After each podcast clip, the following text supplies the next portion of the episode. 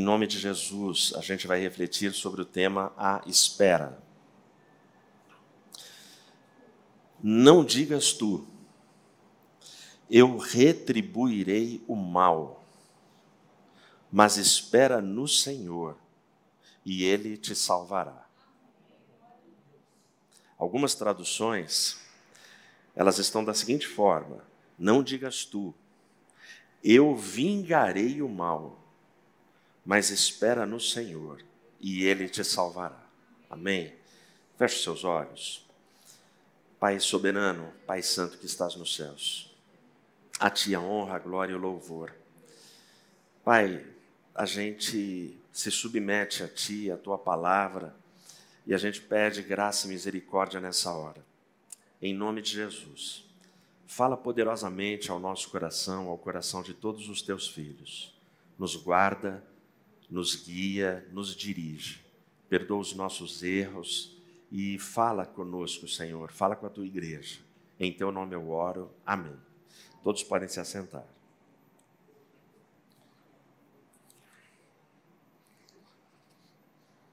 O capítulo 34 de Gênesis começa assim, ó. E Diná, filha de Lia, que ela gerou a Jacó, saiu para ver as filhas da terra. Parece, de fato é, parece uma atitude, um comportamento inofensivo. Parece algo bem tranquilo. A Diná, o capítulo 34 começa desse jeito. A Diná, ela sai, e aí vem bem explicadinho quem é ela, né? Ela é filha de Jacó e Lia, e ela sai para conhecer as filhas da terra. Seria como a sua filha falar assim: Ah, eu vou dar uma andada aqui na cidade, a gente acabou de chegar aqui. Fazer amizades, conhecer as meninas. Eu preciso me relacionar. Então, é, eu queria que você pensasse isso. E eu queria que logo de cara você já tivesse isso muito claro na tua cabeça. Existem coisas que parecem, têm toda a pinta de que elas são inofensivas, mas elas não são. Adolescente, jovem, criança que está aí me ouvindo, e os que estão aqui no templo. Muitas vezes, pai, mãe, pastor, um tio mais chegado, um avô, vai te dar um conselho. Vai falar para você assim: não, não vai ali. E a resposta vai ser assim: mas, poxa, eu só vou conhecer as meninas dessa terra. Eu não vou fazer nada de errado. Não é inofensivo. É assim que começa. Mas, gente, o que acontece aqui no capítulo 34? Olha o versículo 2, logo na sequência. E quando Siquém, filho de Amor, o Eveu, príncipe da terra, a viu, tomou-a e deitou-se com ela e a desonrou. Siquém, filho de amor, esse amor aí, você que não está com a Bíblia aberta, é com H no começo, é um nome próprio. Ele é príncipe naquela terra. Que terra que nós estamos falando? É Canaã. Você tem que entender que Canaã é uma terra mas o que aconteceu aqui é que a Diná foi violentada. A Diná foi violentada. Ela não queria praticar sexo com o Siquém. Mas o Siquém olhou para ela, ela estava sozinha, longe do pai, indefesa, porque ela foi dar uma passeadinha. Bom, então agora eu vou resumir para você sem ler, porque o capítulo é grande a sequência. É incrível que no versículo 3, o, o Siquém está declarado ali que ele se apaixona pela Diná. No versículo 2, ela é uma vítima. Ela é uma mulher que ele olhou, achou ela linda e violentou, foi a força. Mas ele se apaixona. Ele se apaixona pela Diná e ele vai até o pai dele. E ele fala para o pai dele: Pai, eu me apaixonei por uma hebreia. Vai lá e pede para o pai dela autorizar que a gente case. Jacó fica sabendo. Jacó fica arrasado. Jacó, ele fica em silêncio, porque os irmãos de Diná estão no campo, estão caçando, estão trabalhando, estão plantando. E Jacó fala assim: Eu vou esperar os irmãos chegarem. Aí o amor, que é o pai, e o Siquém vão até Jacó e os filhos. E aí ele fala: Ó, oh, o meu filho e a sua filha. E o meu filho está apaixonado. A gente pode aumentar o dote. A gente pode pagar para vocês quanto vocês quiserem. Olha, a gente pode fazer mais. Deem as vossas filhas para a gente, e nós daremos as nossas filhas para vocês. A terra é grande, vocês podem ficar aqui, negociar, crescer aqui. Outro detalhe que eu quero que você guarde: não existe comunhão entre luz e trevas. É impossível. Se você ler o texto, e se você prestar atenção, você vai ver alguns detalhes assim. O amor, o pai de Siquém e o Siquém, eles não ficam escandalizados pelo fato dele ter forçado, dele ter violentado uma garota. Para eles é um negócio. Jacó e os filhos se entristecem se ofendem, porque a honra da família. Existem expressões aqui no capítulo 34 que o que Siquém fez, ele cometeu loucura em Israel. Ele não podia ter feito o que ele fez. Ou seja, o povo de Deus se ofende moralmente com as práticas desse mundo. Aqui tem um termômetro para você pensar em você em você que está em casa. As práticas desse mundo te ofendem, porque se elas não te ofendem, te preocupa, porque você já está se adaptando à forma desse mundo. Então, os irmãos, o texto vai dizer aqui que eles ficam tristes e irados. Deixa eu falar para você: tristeza e ira é uma química perigosa. É uma química explosiva. Bom, aí os irmãos chegam e falam assim: tá bom, mas tem uma condição. Seria uma vergonha para nossa irmã casar-se com um incircunciso. Bom, então o que, que a gente faz? para que a gente possa ser um povo. Todos os homens do seu povo precisam se circuncidar. Se eles se passarem pela circuncisão, aí a gente permite que a Diná case. Senão, nós vamos embora, levamos a nossa irmã e fim de conversa. O amor e o Siquém acharam a proposta boa. Então, repara como uma coisa que começou com um passeio numa terra para conhecer meninas, uma coisa inofensiva, como vai complicando. Aqui você já tem a mistura de um negócio com religião. Aqui você já está misturando levar vantagem na terra, poder negociar na terra e você está pegando o símbolo máximo da aliança no Velho Testamento. Ainda não tenho o sangue de Cristo na cruz. Eu estou na velha aliança. O símbolo máximo era justamente a circuncisão em todo homem na nação de Israel.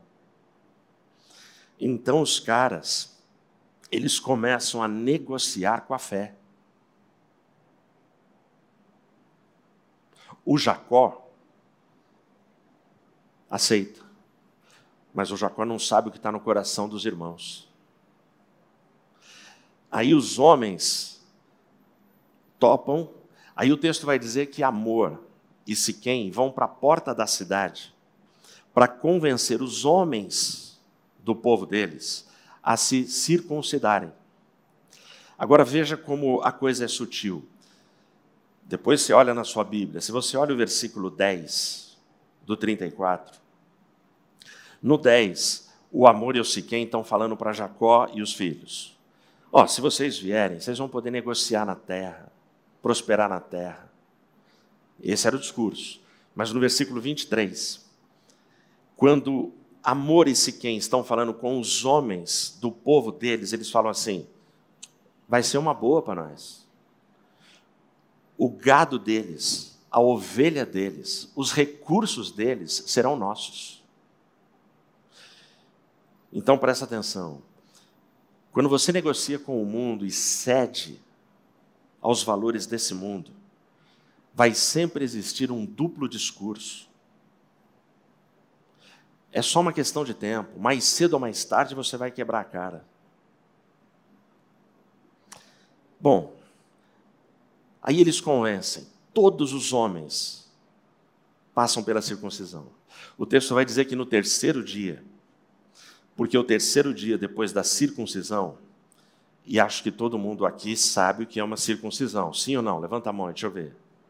Quem não sabe, levanta a mão. Tem alguém? Muito bem. Muito bem. Só o Daniel. Daniel, depois o Gilson. Essa é a tarefa, viu, Gilson? O diácono Gilson na sua casa, senão ia gastar mais 40 minutos, ninguém vai aguentar me esperar 40 minutos. E você em casa também tem essa tarefa, viu? Se tiver um Daniel aí. Quantos anos tem o Daniel? Fala alto.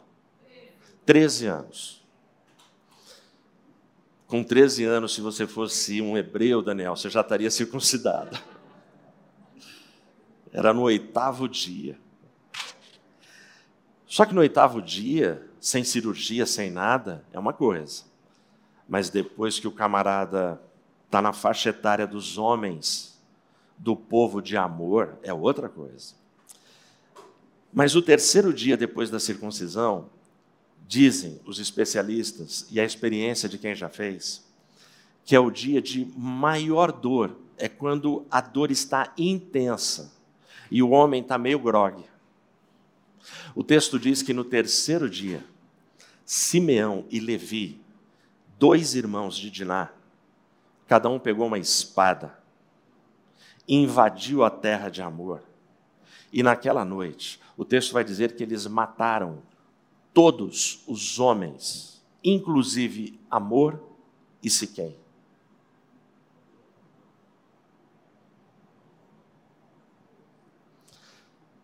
É uma loucura.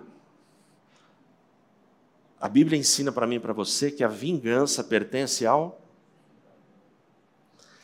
Mas se eles queriam se vingar, mata só o Siquém. Não, mas eles, eles falam: não, não desonraram a nossa irmã, a gente vai liquidar esses caras. Desde o momento do acordo religioso, os irmãos já tinham esse plano. Os caras iam estar fracos. A notícia chega, Jacó fala assim: Cara, o que vocês fizeram? A nossa tribo é pequena. Esses caras vão se unir, vão vir contra a gente. O que Jacó está falando é o seguinte: vingança, ela produz vingança e ela não para. Você me ofende, eu dou o troco. Aí você vem e dá um troco em mim, e eu vou e dou outro. E a vingança não para.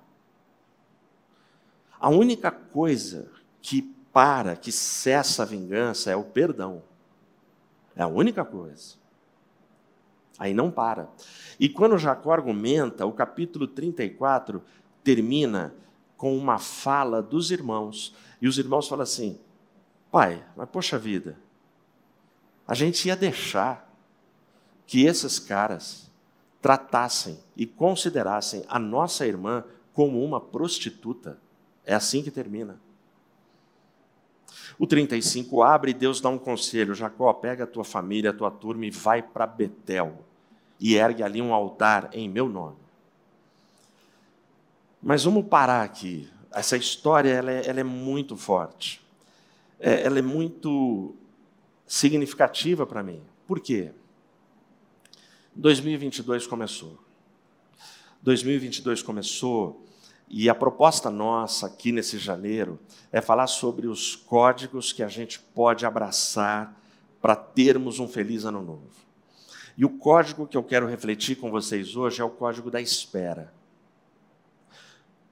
A família não soube esperar e confiar em Deus.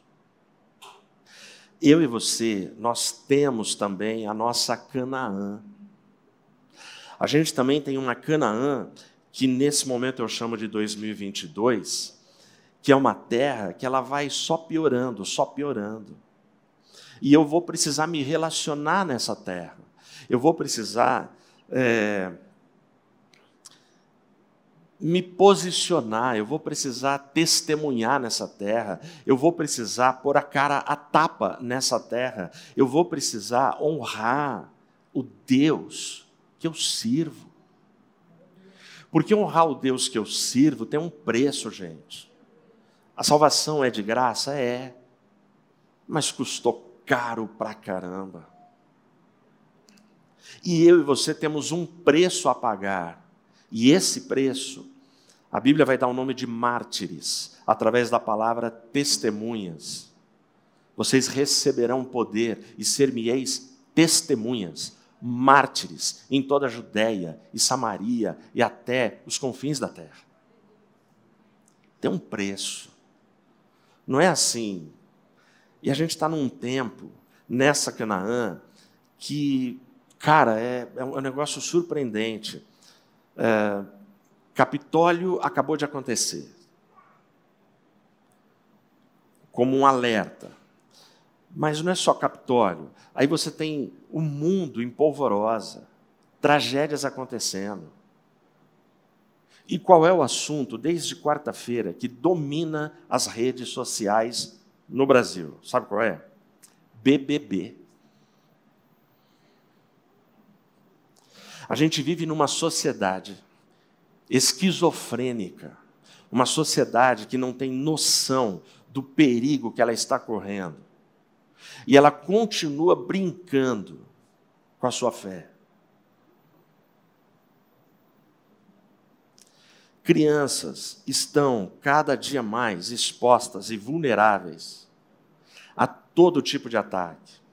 E você vai mesmo permitir que Satanás, com suas garras nojentas, entre na sua casa e detone as suas crianças porque você está com preguiça de se sentar para brincar com teu filho, porque você tem outros projetos mais importantes.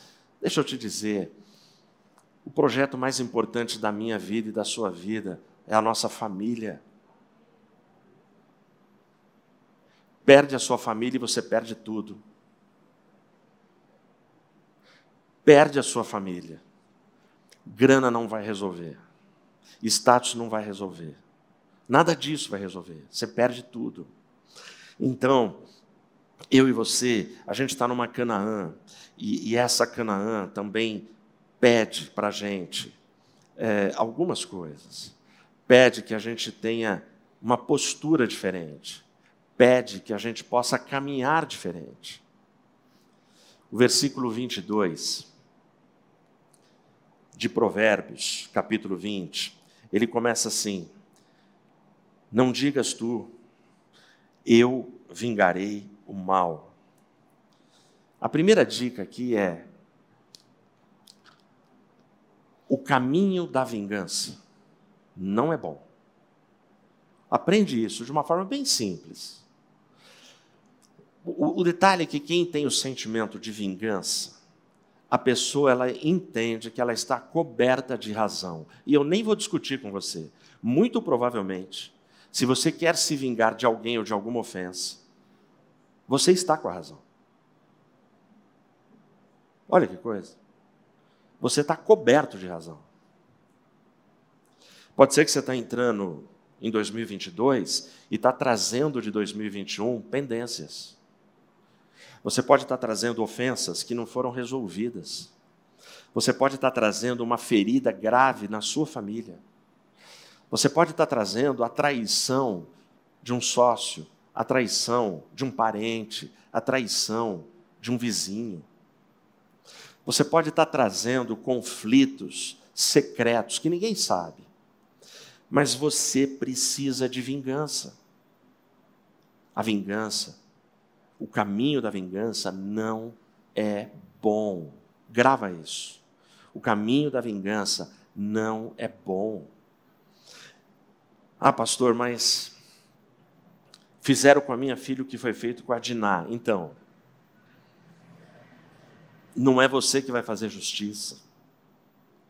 E por que é que não é você e não sou eu? Porque nós não temos a capacidade emocional, psicológica, espiritual para fazer justiça. A gente não dá conta disso. Porque lembra que eu falei, tristeza e ira é uma química explosiva. Se eu for me vingar do Rodrigo e eu tiver triste e irado com o Rodrigo, cara, eu vou matar o Rodrigo. Porque é, é explosivo. Os irmãos, pensa, como é que os irmãos, na hora que eles recebem a notícia, eles conseguem arquitetar tudo aquilo em segundos? Mas não esquece, eles estavam irados e tristes. Isso é complicado. Então, a, a vingança, se você traz pendências, o caminho da vingança não é bom. É, eu estava lendo uma história de três amigos. Esses três amigos, é, eles fazem uma aposta. Eles fazem uma aposta e o que propôs a aposta, ele diz assim: Vamos apostar? Eu consigo passar uma noite inteira na neve e no frio. Essa é uma história da Europa muita neve. Eu consigo passar uma noite inteira sem nada para me aquecer. E vou sobreviver. Os caras toparam. Ele foi para a neve, numa montanha perto da casa dele, levou apenas um livro e uma vela. Passou a noite inteira. Quando o dia amanheceu, ele volta para a casa dele, mais morto do que vivo, eu, por exemplo, jamais faria uma aposta dessa, com a bronquite que eu tenho. Não ia prestar. Eu, eu poderia apostar assim: eu aposto com vocês que eu morro, mesmo levando cobertor. Vocês pagam o valor da aposta para minha esposa, que eu vou morrer. Aí ele volta e ele fala: Ó, oh, consegui. Aí um dos amigos fala assim: Mas você dá a sua palavra que você não levou nada nada mesmo para se aquecer? Aí ele responde: Nada, não levei nada. Aí o amigo fala: Nem uma vela? Ele falou: Não, uma vela eu levei. Então você perdeu a aposta. Aí eles começam a debochar do amigo e rir do amigo. Ele fala: Não, mas espera, é que eu levei o livro, eu precisava de uma iluminação para passar a noite lendo. A vela não. Você perdeu a aposta. Os meses se passaram. Passaram-se os meses, aí esse amigo convida os dois amigos com as famílias, com esposa, filhos, namorada de filho, convida um montão de gente para a casa dele para um jantar. Chegaram lá e estão lá, petiscos, comendo amendoinzinho, queijinho, aquelas coisas gostosas que servem para gente, para enrolar a gente. E aí vai passando, vai passando. Passou uma hora, duas horas, três horas. Aí aquela boa educação e aquele bom humor foi acabando. Até que o amigo falou assim: Cara, nós estamos com o estômago nas costas. E aí? E eu sei o que é isso. Porque teve um meu louvor aqui em Campinas, que uma vez terminou, o pessoal foi para minha casa. Acho que a Regina lembra, né? Quatro horas para conseguir ficar pronto o negócio, o povo estava impaciente. Mas não foi culpa nossa. Tudo deu errado ali no dia. Mas, paciência. Aí os caras reclamando com ele, ele chega, chama os amigos, a família dos amigos, fala assim: vem aqui na cozinha. Chegaram na cozinha, ele falou: dá uma olhada. Mostrou um panelão desse tamanho, cheio de água. Aí ele falou: olha aqui embaixo. E embaixo tinha uma vela acesa. Aí ele falou assim: cara, essa vela está acesa desde ontem. E vocês sabem, né? Vela aquece. E a água não está nem morna. O que aconteceu ali é que esse amigo ele acendeu a vela da vingança, mas ele apagou a chama de uma amizade para sempre. Porque se não houver perdão, a vingança afasta as pessoas. A vingança mina o sentimento das pessoas. A segunda coisa que o texto mostra para mim é justamente a espera. Aí ele diz: Mas espera no Senhor e ele te salvará. O segredo desse provérbio, porque grava isso, provérbios não são promessas. O livro de Provérbios é um livro de sabedoria, de gente que tem experiência. Provérbios são sentenças curtas de sabedoria longa. Com poucas palavras, tudo é dito. Então, é, ele vai dizer: ó, espera no Senhor, confia no Senhor, espera, suporta engole o choro, engole o sapo, engole, cara. Ah, não dá para engolir o choro, pastor. Então chora pra caramba, mas não se vinga. Porque a vingança é, é, o, é o seu Madruga, né? Que fala que a vingança. Vocês viram, né? E acho que em casa teve gente que temos um público cativo aqui, do Chaves. Sem dúvida, a melhor minissérie da televisão brasileira. Não é Netflix, esses caras não. Que é uma minissérie boa, Chaves, no SBT. Já está na centésima, quinquagésima temporada, repetindo. Então, é, espera. Agora, esperar, poxa, eu já esperei tantas bênçãos. Eu já esperei tanta coisa na minha vida. Eu já tive que esperar tanto tempo. É, a Rê está sentada ali. Pô, a, a espera que eu tive até a conversão da Regina foram 10 anos. E tem gente aqui que acompanhou essa espera e orou comigo. Eu lembro que no casamento da Valerie, que a gente teve ali, Nova Odessa, a irmã, esqueci o nome, a irmã Josefa, que já foi presidente de Fesofap, Resofap, essas coisas. Ela estava lá e ela olhou para a Regina. Cara, a irmã Josefa ela está numa cadeira de roda, bem velhinha.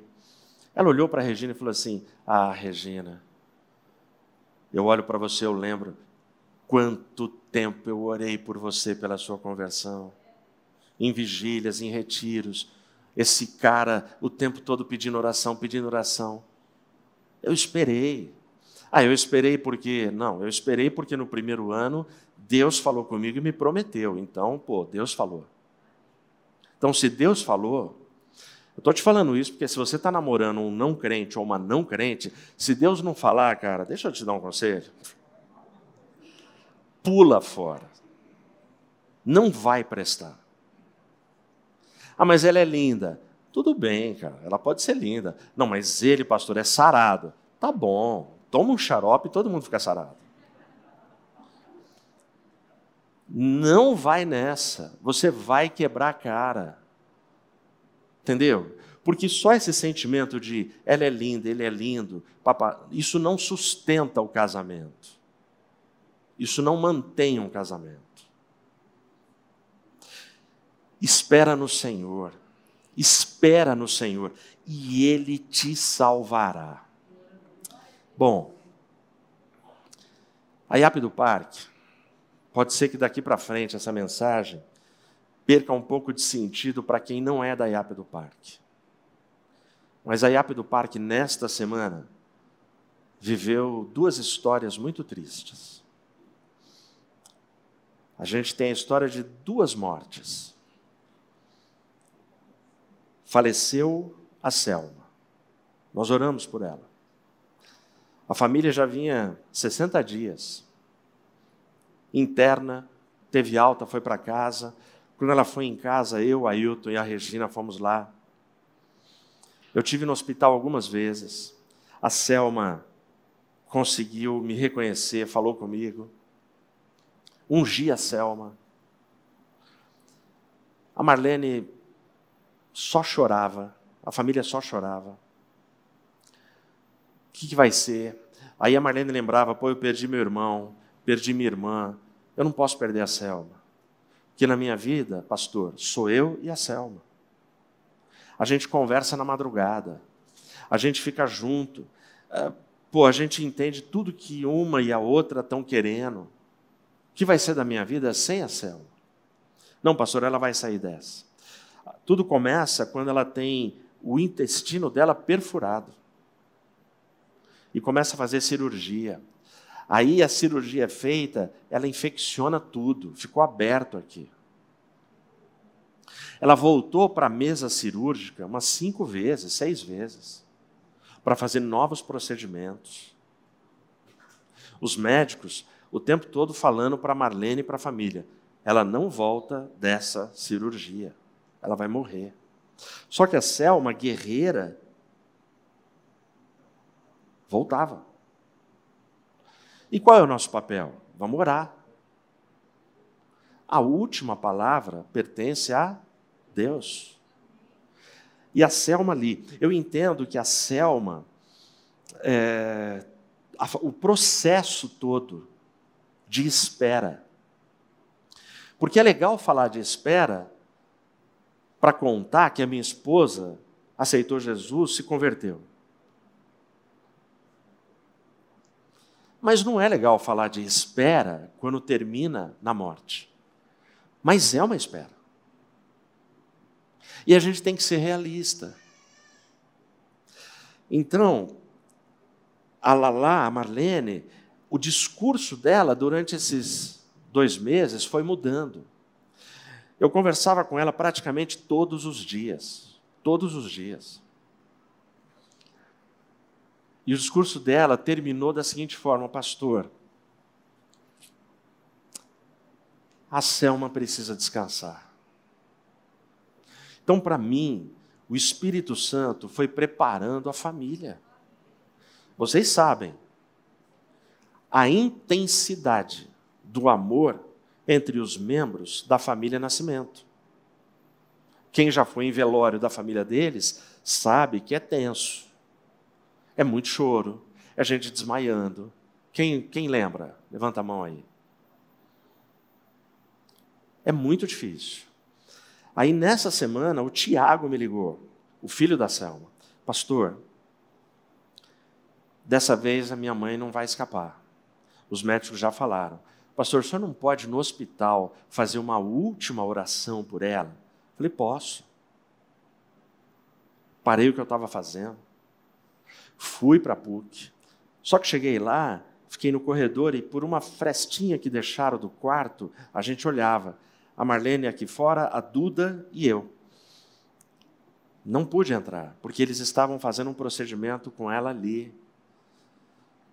Cobriram com um pano, fizeram uma cabana lá, ela estava nua e eles, e eles não conseguiam é, introduzir um catéter, procurando ver e não furaram ela de tudo quanto é jeito e nada.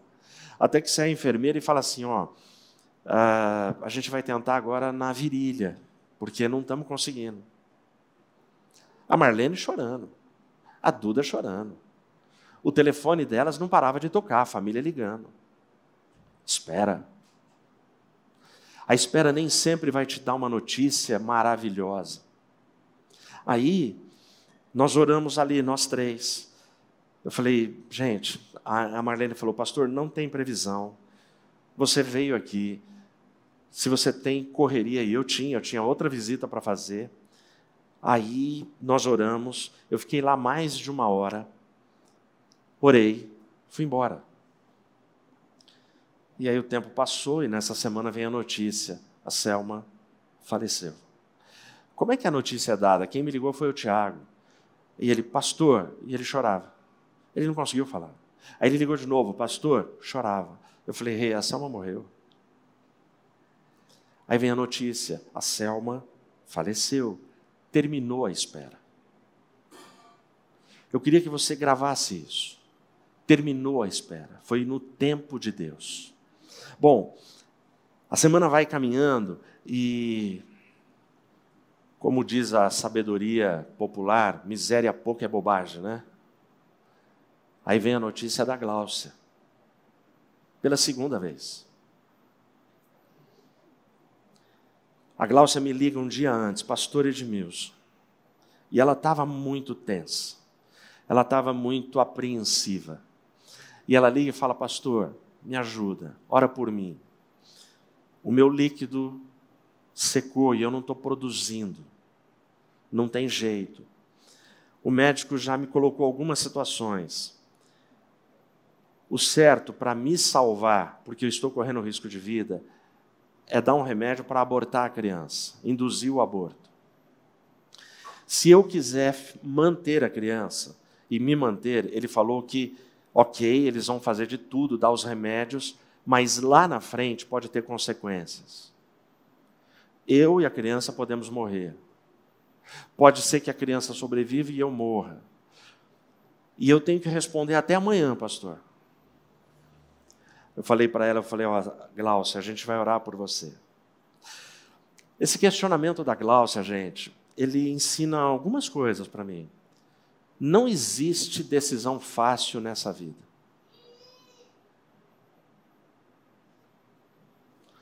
Quem aqui ergueria uma pedra para atacar contra a Glaucia e o Zé se a escolha deles fosse diferente da tua opinião? Quem aqui teria coragem de fazer isso? As decisões são difíceis. Falei, Glaucia, a gente vai orar. Eu e a Rê vamos orar por você. Eu lembro que nessa madrugada a Regina orou muito, muito pela Glaucia, e pelo Zé, e pelo Davi. Eles foram orando, foram orando. É, e eu falei para ela, eu falei, Glaucia, só que essa decisão, eu não vou te dar nenhum conselho. Eu não posso dar um conselho para você, Glaucia. Eu não posso falar para você, faz desse jeito. Essa é uma decisão sua e do Zé, porque o filho pertence a vocês.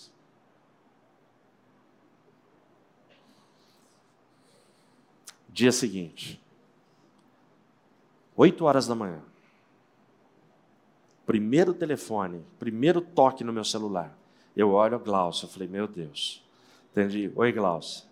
Gente, a voz da Glaucia estava up, forte, para cima. Era o um misto da tristeza e da alegria. A Glaucia vira e fala assim: Pastor Edmilson, Deus ouviu a minha oração. Pastor, nessa madrugada eu tive um aborto natural. Deus recolheu meu filho. Pastor, eu não ia dar remédio para essa criança. Eu não ia ficar o resto da vida achando que eu matei meu filho. Pastor, eu não sabia o que fazer e eu orei. E eu esperei no Senhor. E Ele ouviu o meu clamor. Espera Espera dói, dói. Espera machuca, machuca. Não foi fácil. Eu destaco uma cena dessa semana.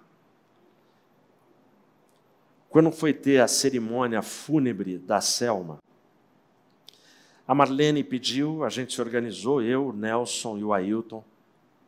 Eles pediram um hino, Rude Cruz. O Nelson orou, eu preguei. A Marlene falou, pastor, mas antes da oração final, a gente quer tocar no aparelho um hino da igreja lá do, do Tiago, do Gabriel. Eles congregam, eles frequentam a congregação.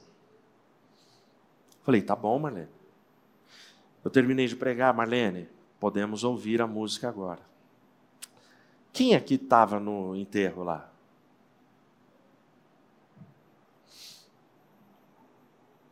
Eu não sei se marcou vocês, mas foi a cena da semana.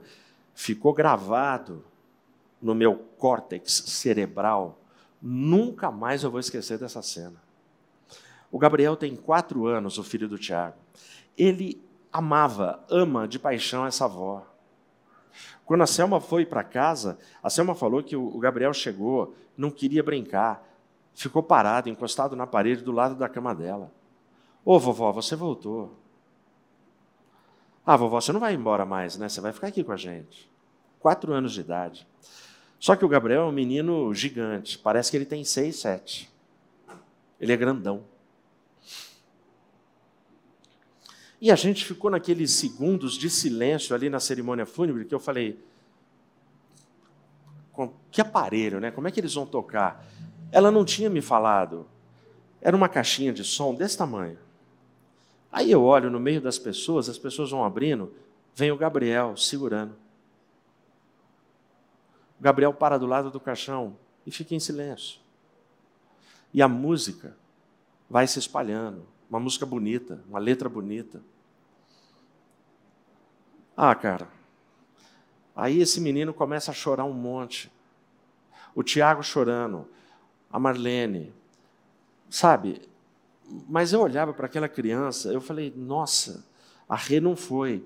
Mas o que eu contei desse velório foi essa cena. Eu falei, Regina, se você estivesse lá, o, o Gabrielzinho chorando, chorando, chorando, um negócio assim de partir o coração. Ele olhava para a avó dele no caixão. Era a última homenagem daquele neto para aquela avó. Com quatro anos, o Gabrielzinho teve que aprender a esperar. Ele teve que aprender a esperar. Ele esperou pela cura da avó, mas não foi a cura. O que Deus mandou foi o descanso para a avó. Nessas duas histórias de luto, tanto a família Nascimento quanto a Glaucia e o Zé eles disseram a mesma coisa. Foi feita a vontade perfeita de Deus. Porque Deus é soberano. E aí eu termino essa reflexão com vocês lendo Romanos capítulo 14. E eu quero deixar esse versículo para vocês. É um versículo que para mim, essa semana falou profundamente. Olha o que ele diz, o versículo 8. Porque se vivemos, para o Senhor vivemos. E se morremos, para o Senhor morremos. Portanto, vivendo ou morrendo, somos do Senhor. Espere em Deus. Espere em Deus e confie em Deus. Ele sabe o que é melhor. E espera nas coisas profundas. Ah, pastor, tem algum erro de esperar uma vaga na faculdade? Não. Esperar o carro que é o sonho? Não. Tem erro de esperar o namorado? Não, lógico que não. Mas espera as coisas profundas de Deus. E Deus tem bênçãos profundas que tem a ver com salvação para a sua vida e para a sua família. Que Deus nos abençoe. Amém.